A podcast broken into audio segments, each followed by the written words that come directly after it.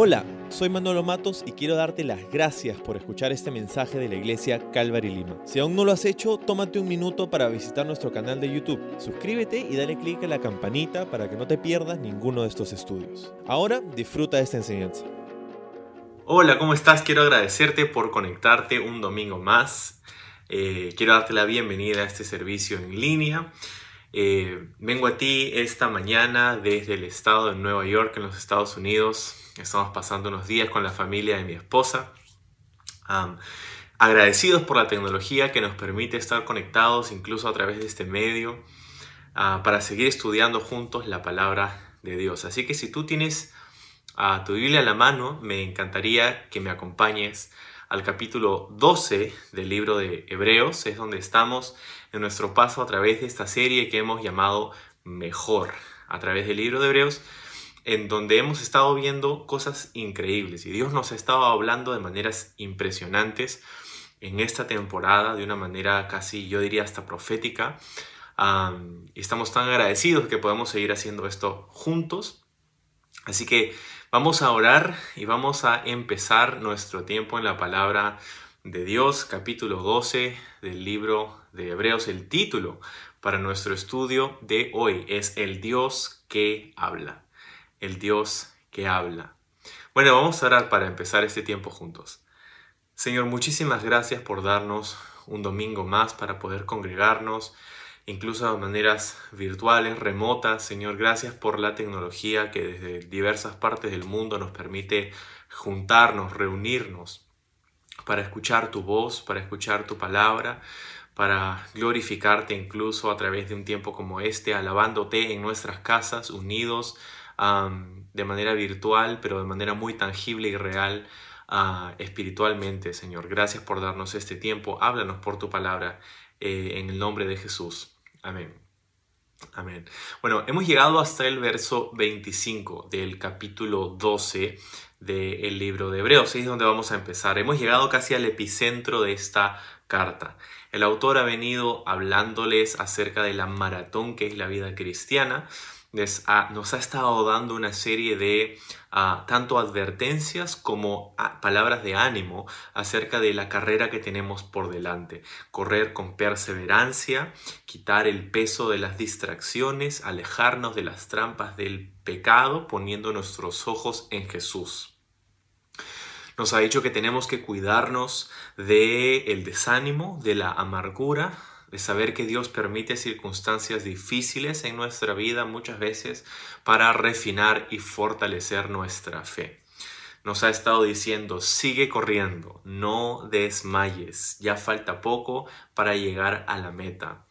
Y nos ha venido diciendo en los últimos versos que no hemos llegado pues al monte Sinaí, sino que hemos llegado al monte Sión. Y veíamos la semana pasada que esto significa que nuestra relación con Dios no está basada en nuestro desempeño, sino que está basada en lo que Jesús hizo por nosotros, ahí en la cruz, tomando el castigo por nuestro pecado.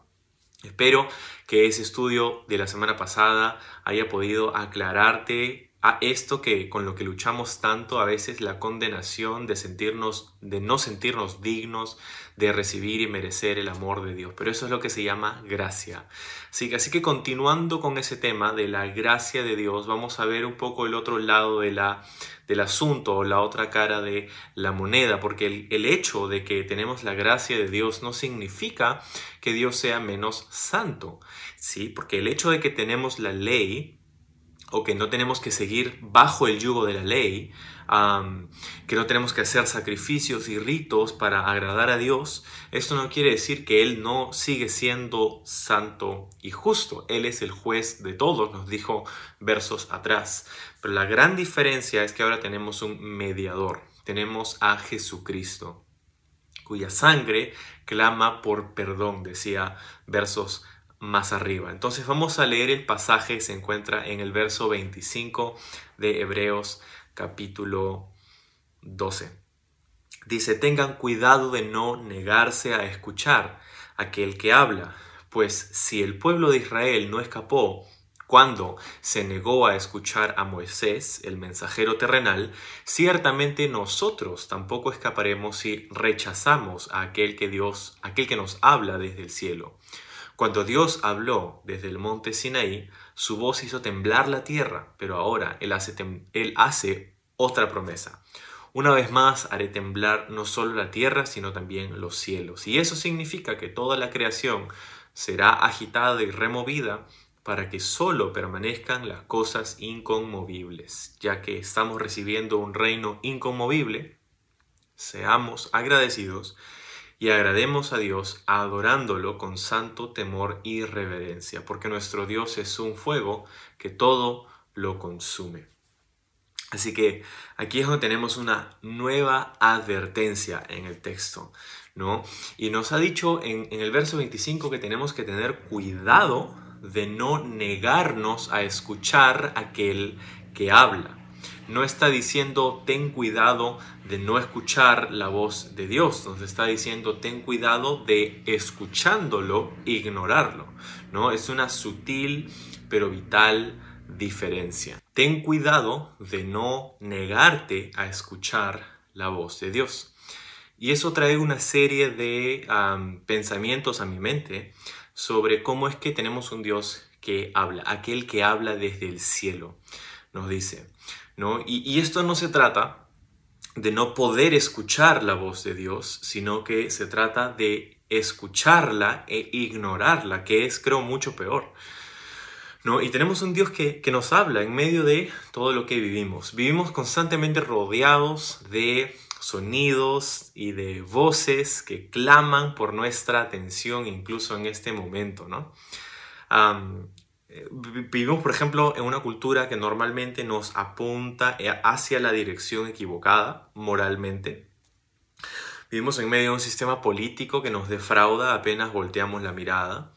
Vivimos en un mundo turbulento que demanda nuestra atención las 24 horas del día a través del entretenimiento y en medio de todo eso, sin embargo, hay una voz que nunca deja de hablar, un mensaje que nunca deja de ser proclamado y es Dios que nos está hablando, que merece ser escuchado. Y en última instancia, todo esto es por nuestro bien. Ten cuidado de no negarte a escuchar la voz de Dios. No tiene mucho que ver con nuestra capacidad de escucharlo, sino con nuestra decisión de seguirlo de obedecer lo que Él nos dice. Y esto es importante, este concepto, porque nos ha estado hablando acerca de la gracia de Dios, que no tiene nada que ver con nuestro desempeño, en tanto tenemos una relación en base al mérito de Jesucristo, pero eso no significa que no tenemos nosotros una voz a la que tenemos que seguir, la voz de Dios, en términos de la vida que Él espera que nosotros tengamos. Eh, y para eso necesitamos escuchar, dice. La advertencia es sobre el oír. Y hay una, una serie de hay un ejemplo que nos que utiliza en el texto para decirnos, mira lo que pasó, porque hemos hablado de Sion, mira lo que pasó con el pueblo de Israel cuando ellos, dice, ellos no pudieron escapar de la voz de Dios cuando habló a través de su mensajero terrenal que fue Moisés. Nosotros tampoco escaparíamos si ahora escuchamos a aquel que habla desde el cielo. y esta comparación es increíble porque ciertamente lo que pasó a Israel en el desierto, dice, no escaparon, no escaparon de qué? No escaparon de las consecuencias de su desobediencia. Dios se lo dijo claramente. Ah, allí desde el monte Ebal, ¿verdad? Les pronunció a través de Moisés las bendiciones de la obediencia y las maldiciones de la desobediencia. Y ellos no pudieron escapar a esas consecuencias negativas de su desobediencia y rebelión en contra de Dios. Y lo mismo pues lo mismo sucede con los seres humanos el día de hoy, lo mismo podría suceder con nosotros si dejamos de escuchar la voz de Dios, ¿no? entonces, esta voz que nos habla, ¿no? Es interesante porque en medio de todo esto pensamos en el sistema o en nuestro sentido del oído, ¿no? Estaba pensando en estos días en la increíble bendición que es poder tener este sentido del oído, cómo Dios nos ha creado de una manera formidable para poder escuchar y distinguir sonidos. Estaba investigando un poquito, estudiando, aprendiendo un poco acerca de esto y, es alucinante cómo desde la forma en cómo ha diseñado nuestras, nuestras orejas, por ejemplo, para captar las frecuencias, los sonidos, pasa por nuestro canal auditivo, ¿verdad? Nuestro tímpano, los órganos internos que hay ahí, especialmente el oído interno que nos permite captar todas estas frecuencias en un rango muy amplio de frecuencias y poder procesarlas y, captamos estas frecuencias sonoras todo el tiempo, aun cuando dormimos incluso.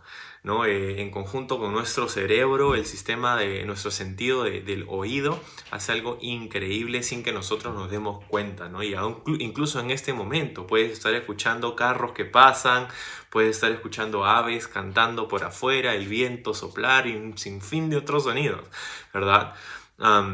pero no solamente con respecto al oído, a la capacidad de escuchar, sino también nuestra capacidad de discernir. No estaba pensando en cómo podemos escuchar un montón de cosas a la misma vez, pero necesitamos prestar nuestra atención a aquello que queremos descifrar, entender, captar. ¿no?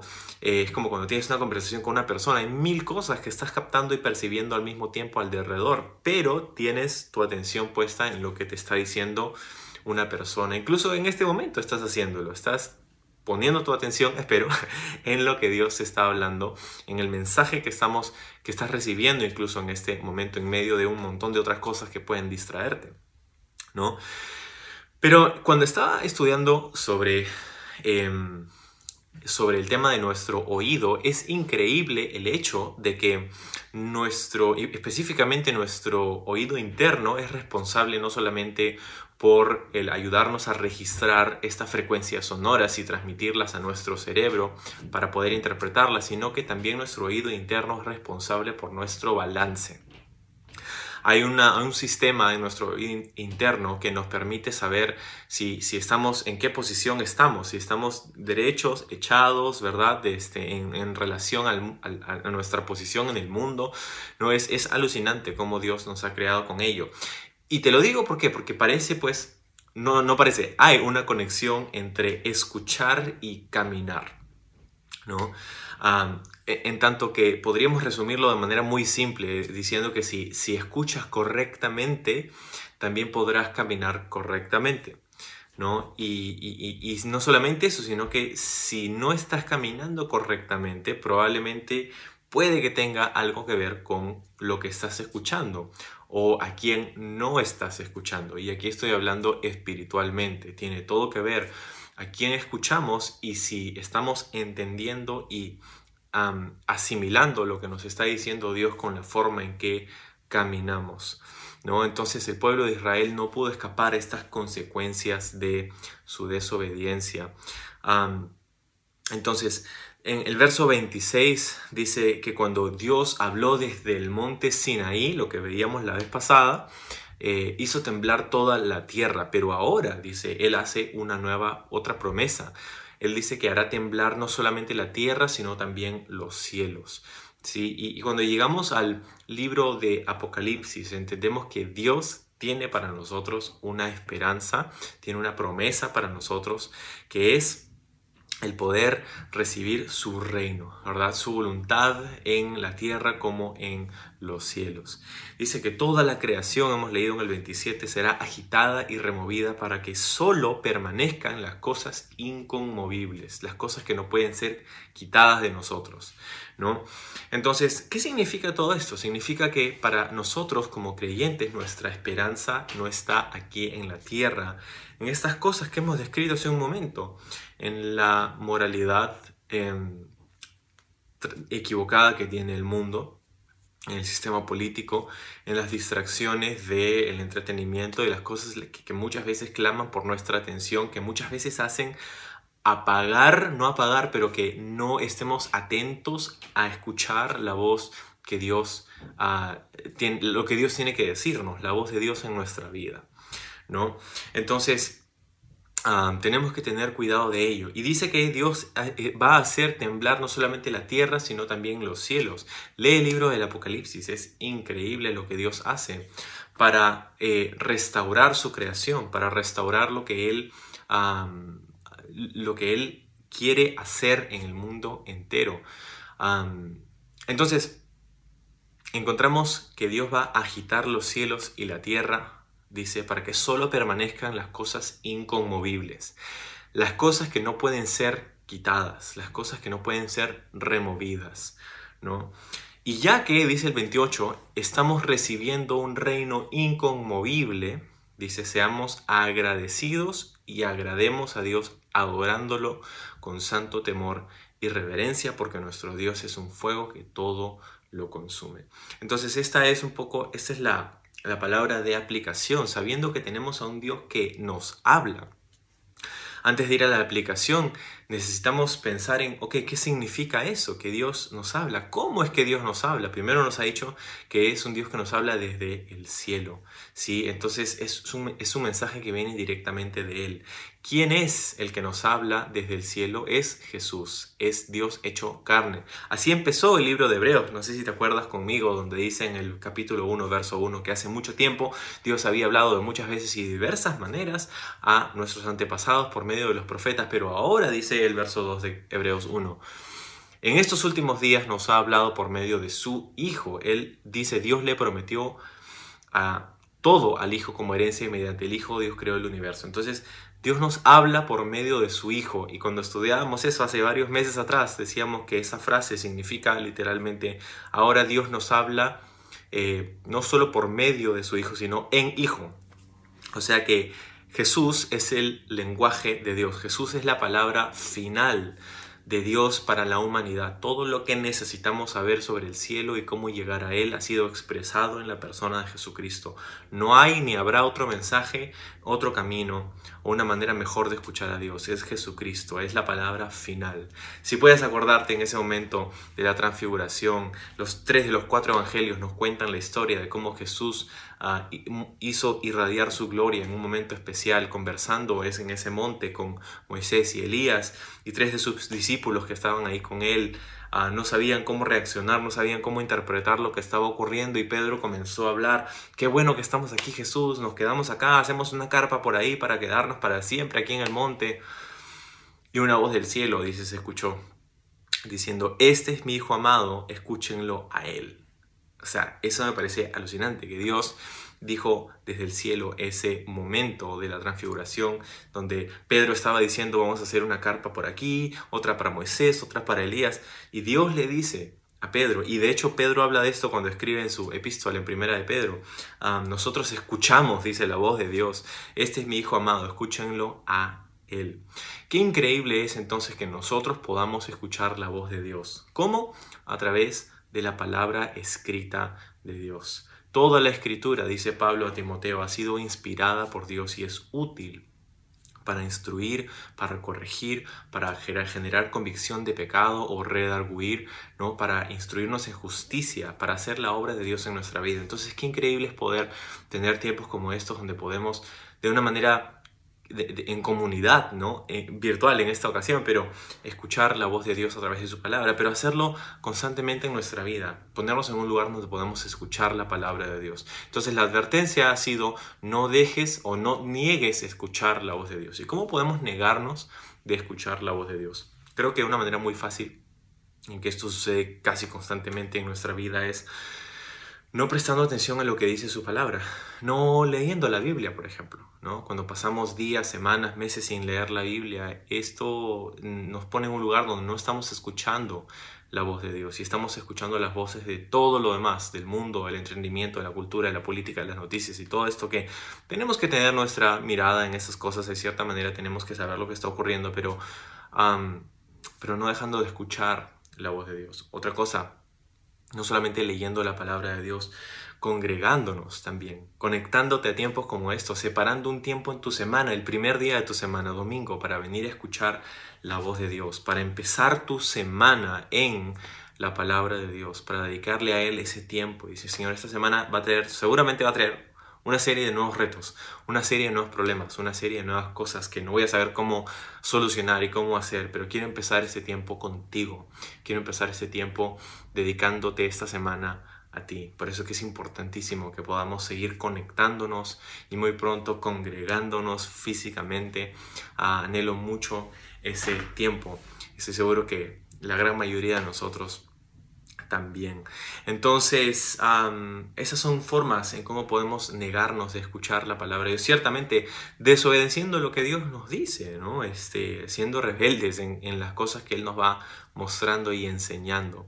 ¿no? Pero nos dice que estamos recibiendo entonces al final del pasaje eh, eh, en los versos 27, 28, 29 de Hebreos 12 que hemos leído, que, que estamos recibiendo un reino inconmovible. Y me encanta eso, que estamos recibiendo un reino que no puede sernos quitado. ¿no? entonces, ¿cómo es que estamos recibiendo, dice, este reino? Dice, estamos recibiendo, y me parece curioso que la frase original es un presente continuo. Es algo que ha sucedido, pero está sucediendo también. Continúa sucediendo. Estamos en el proceso de recibir este reino. ¿No?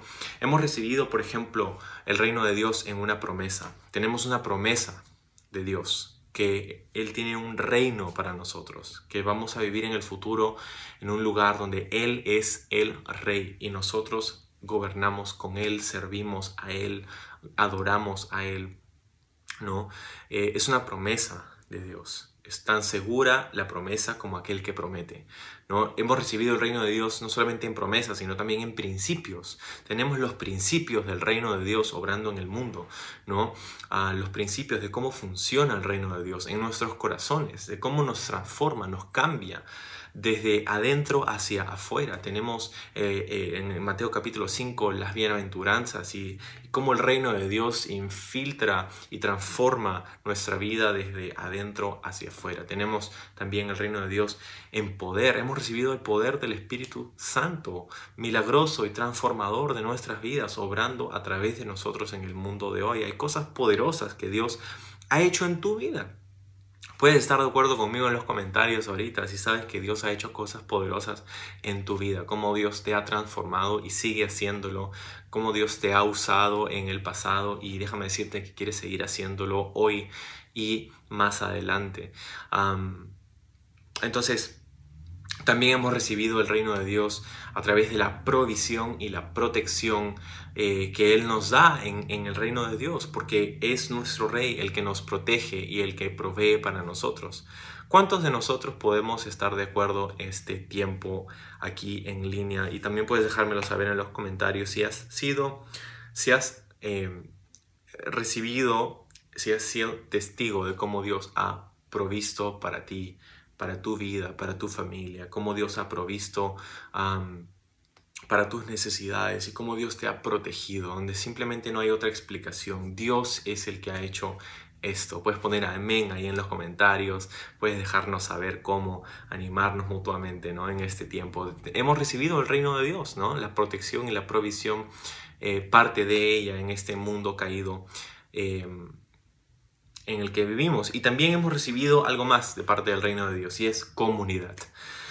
Porque en nuestras reuniones, en esta congregación, en esta asamblea que se llama la iglesia, son pequeñas comunidades en todo el mundo en donde hemos recibido el reino de Dios. Son eh, comunidades del reino, ¿verdad? La comunidad, la coinonía, el pasar tiempo con los hermanos. Y eso es algo que hemos, en lo que hemos sido afectados grandemente en este, en este año, ¿verdad? Pero creemos que sigue siendo una prioridad para nosotros el poder congregarnos juntos, el poder pasar tiempo juntos unos con otros, para hacer lo que vemos en la Biblia que hacía la iglesia desde el principio. ¿no? De, de, juntarse con los hermanos, de participar de la oración, de la doctrina de los apóstoles, de la comunión unos con otros, del partir el pan y todas esas cosas que por emergencia, de alguna manera, estamos tratando de seguir haciendo este año a través de nuestras reuniones en línea, pero vamos a llegar al punto, Dios mediante, inicios del próximo año para poder reunirnos ah, físicamente nuevamente. ¿no? Y es un tiempo que anhelamos porque es la comunidad del reino de Dios, el reino de Dios entre nosotros. No hay nada que se compare a eso en este mundo. Entonces, ah, me encanta esta idea de un reino de Dios que no puede ser movido. un gran predicador de hace unos siglos, Carlos Spurgeon, él dijo esto y quiero leértelo. Dice, Gloria a Dios. Nuestro reino no puede ser movido, ni siquiera la dinamita puede tocar nuestro dominio. Ningún poder en el mundo y ningún poder en el infierno puede sacudir el reino que el Señor ha dado a sus santos. Con Jesús como nuestro monarca no tememos ninguna revolución ni anarquía porque el Señor ha establecido este reino sobre una roca y no se puede mover ni remover. Me encantan esas palabras, por eso se le llamó a Spurgeon el príncipe de los predicadores, ¿no? Y, es, es verdad, tenemos un reino que nada ni nadie nos puede quitar. Jesús nos dijo que aún ni siquiera las puertas del Hades podrían prevalecer en contra de la iglesia, en contra del reino de Dios, de lo que Dios está haciendo entre nosotros. Dios está removiendo nuestra vida para que quede solamente lo inconmovible, hemos leído en el texto. Y ciertamente este año Dios ha removido nuestras vidas, ¿no? Dios ha removido nuestras vidas de maneras muy tangibles para quitar de nosotros este peso, ¿no? Y nos ha dado un año 2020 para regresar a lo esencial, Para regresar a lo esencial. Y cuando estás en lo esencial, verdaderamente nos preguntamos, eh, ¿estamos escuchando la voz de Dios, estamos escuchando su palabra, estamos teniendo comunión con Él. Todas estas cosas que vienen encima pueden ser distracciones a veces que inhiben que podamos prestar atención a la palabra de Dios. Así que una vez más, lo hemos dicho en, semanas anteriores, estamos agradecidos por cómo Dios está usando este año para librarnos de pesos que nos distraían, que nos hacían eh, caminar, tropezar, en fin, ¿no? Em, entonces tenemos un Dios que está haciendo eso, está removiendo el mundo entero.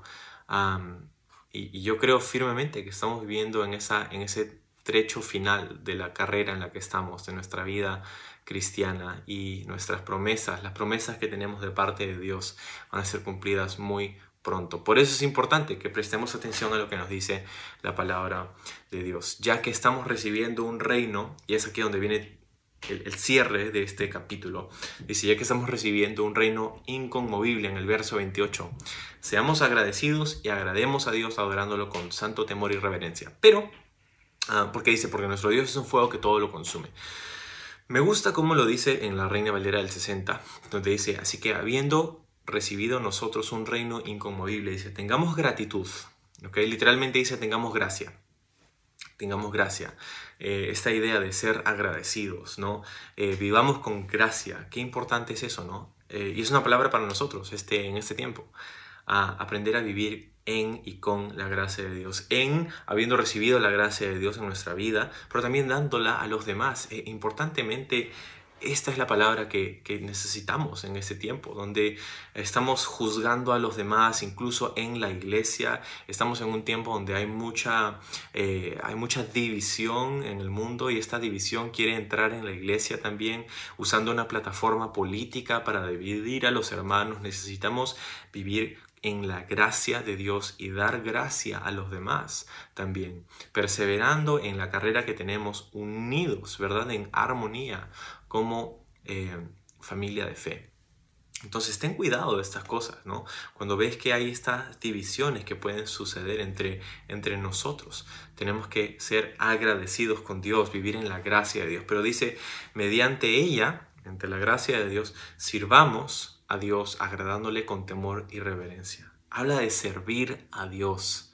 Qué importante recordar que Dios como rey no solamente merece ser adorado, sino también merece ser servido. Merece ser escuchado, número uno es lo que hemos visto, merece ser adorado, ¿no? Postrándonos en adoración, reconociendo su valor, quién Él es y quiénes somos nosotros a la luz de eso. Y también eh, merece ser servido, como vemos, ¿no? Servimos a Dios, dice, servimos a Dios con santo temor y reverencia, ¿no? Entonces, sirviendo a Dios. Qué importante es eso, ¿no? Sirviendo a Dios en nuestra vida. Que podamos servirle con temor y con reverencia. ¿Cómo servimos a Dios? Caminando con Él, escuchando su voz. eh, teniendo comunión con Él a través de su palabra, congregándonos ah, en este tiempo incluso ah, en línea, em, escuchando eh, el Espíritu de Dios que nos da poder para transformar esas partes íntimas de nosotros, para transformar quienes somos desde adentro hacia afuera, para mostrar gracia a los demás, teniendo recursos que normalmente no tenemos eh, en nuestra carne, ¿no? para dar perdón aquellos que nos ofenden, para poder vivir en este reino de Dios con los principios y las promesas, la protección, la provisión de Dios para con nosotros. ¿no? Me encanta que tenemos un reino que Dios nos está dando. Estamos en el proceso de recibir ese reino inconmovible de Dios y podemos entonces vivir con agradecimiento, podemos vivir con, eh, con, con, la, gracia de Dios en nuestra vida, con temor y reverencia, porque dice nuestro Dios es un fuego que todo lo consume. Nuestro Dios es un fuego que todo lo consume. ¿No? Em, entonces, esto es importante porque entender que Dios es un Dios, es un fuego que todo lo consume, ¿no? Era algo que recordarían, eh, en, el pueblo de Israel recordaría cuando estaba eh, al pie del monte Sinaí, ¿no? Em, no solamente en ese tiempo, Elías, por ejemplo, sabía que Dios es un fuego que todo lo consume cuando consumió el fuego de Dios, el sacrificio en el altar ahí en el monte de Carmelo, el monte Carmelo. Salomón también conocía el fuego consumidor de Dios, que consumía el sacrificio del altar en la dedicación del templo. ¿no? El hecho de que Dios es un fuego que todo lo consume, habla de purificación, habla de santidad, habla de juicio también. ¿no? Y esto debe ser algo que nos trae ánimo en vez de pánico, porque saber que Dios es un fuego que todo lo consume, pensando en Jesucristo, ¿no? Eso nos trae alivio al saber que la ira y el fuego de Dios ha sido consumido enteramente en su juicio de Dios sobre Jesucristo en nuestro lugar, cuando Él murió en la cruz por nuestros pecados. Ahí es donde completamente fue consumado el juicio de Dios. Y de hecho esas fueron las palabras de Jesús en la cruz, ¿verdad? Dijo, consumado es literalmente el fuego de Dios. La culpa por nuestros pecados fue puesta sobre Jesucristo. Y eso nos permite vivir una vida libre, una vida en la gracia de Dios, en su perdón, en ese poder transformador que su Espíritu Santo nos trae, trae a nuestra vida. Y si tú no tienes ese, ese poder transformador en tu vida, si tú no has recibido el perdón de Dios, si no ha habido un momento en tu vida donde quizá has entregado tus pecados, tu vida a Dios, si has podido venir a Él en oración y decir, Señor, perdóname por cómo he estado viviendo. Necesito tu perdón, necesito tu gracia. quiero recibir el perdón de mis pecados. A mí me encantaría animarte y guiarte en una oración donde tú puedes hacer justamente eso, decirle a Dios que quieres eh, su perdón, su gracia en tu vida. Así que si, si eso es lo que tú deseas, me encantaría que cierres tus ojos ahí donde estás y puedas acompañarme repitiendo estas palabras, diciéndolas en tu corazón hacia el Señor también. Dile esto, dile Señor Jesús, te agradezco por morir en mi lugar, por darme perdón, gracia y vida eterna. Lléname ahora de tu espíritu. Gracias por perdonar mis pecados. Me arrepiento y quiero ahora caminar contigo todos los días de mi vida. En el nombre de Jesús. Amén.